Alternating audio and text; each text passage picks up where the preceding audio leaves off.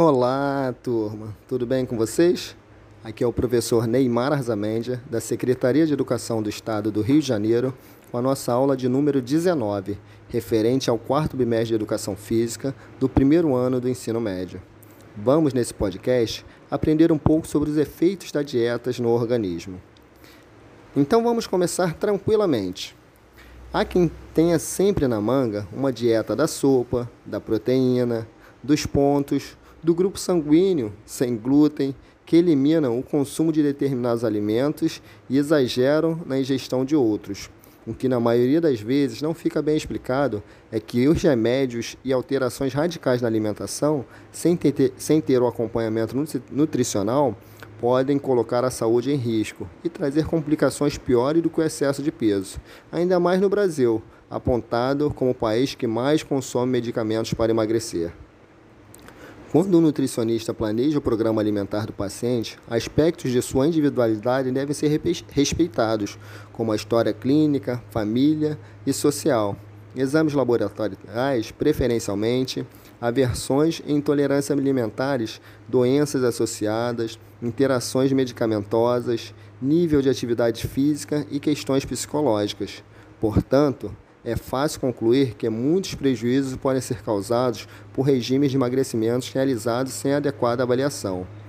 Dietas sem acompanhamento são restritivas e não levam a conta e não levam em conta estado, o seu estado de saúde, correto?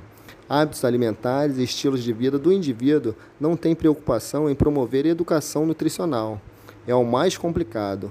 Não conseguem acompanhar a manutenção do peso perdido. Deficiência nutricional são uma das questões mais importantes nesse tema. Então vamos ver o que seria isso.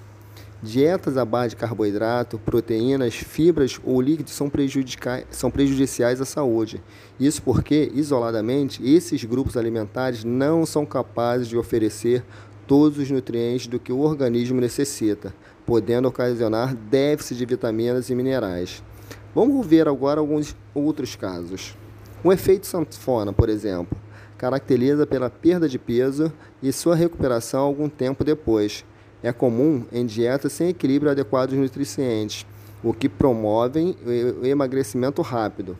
Ocorre porque durante a dieta há perda de gordura e de massa muscular. Com a redução da musculatura, as necessidades de energia diminuem, diminuem e ao interromper o regime, a pessoa volta a engordar. O efeito sanfona também sobrecarrega os órgãos, o que, toma, o que torna difícil o emagrecimento ao longo do tempo. Outra situação é o excesso de gorduras e de proteínas. A ingestão excessiva de proteína e de gordura pode resultar em aumento dos níveis de colesterol e triglicerídeos e facilitar o aparecimento de doenças graves. Dietas ricas em proteínas podem sobrecarregar o fígado e os rins, uma vez que esses órgãos atuam na metabolização de proteínas. A insuficiência de fibras, comuns nesse tipo de dietas, pode alterar o bom funcionamento do intestino e facilitar o surgimento do câncer. Outra situação muito comum também é a falta dos carboidratos.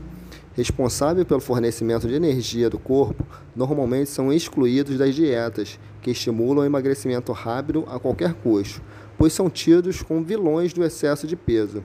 Sua ausência pode diminuir a quantidade de serotonina, substância produzida no cérebro com a função de, de regular o apetite e a saciedade.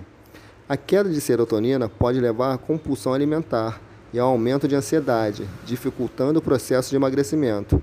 Além disso, a não ingestão de glicose acaba gerando alta concentração de cetona no organismo, o que acarreta o aumento de produção de radicais livres, podendo estimular até o aparecimento de doenças crônicas, sendo a principal delas o câncer. Espero que vocês tenham entendido e aproveitado um pouquinho a nossa aula de hoje, porque nós vamos ficando por aqui. E eu queria que vocês soubessem que foi um prazer enorme ter estado aqui com vocês novamente. Espero realmente que vocês tenham assimilado esse conteúdo e adquirido novos conhecimentos com eles, sejam com eles e que eles realmente sejam úteis tanto para a sua vida escolar como para a sua vida particular como um todo. Um grande abraço e até a próxima aula.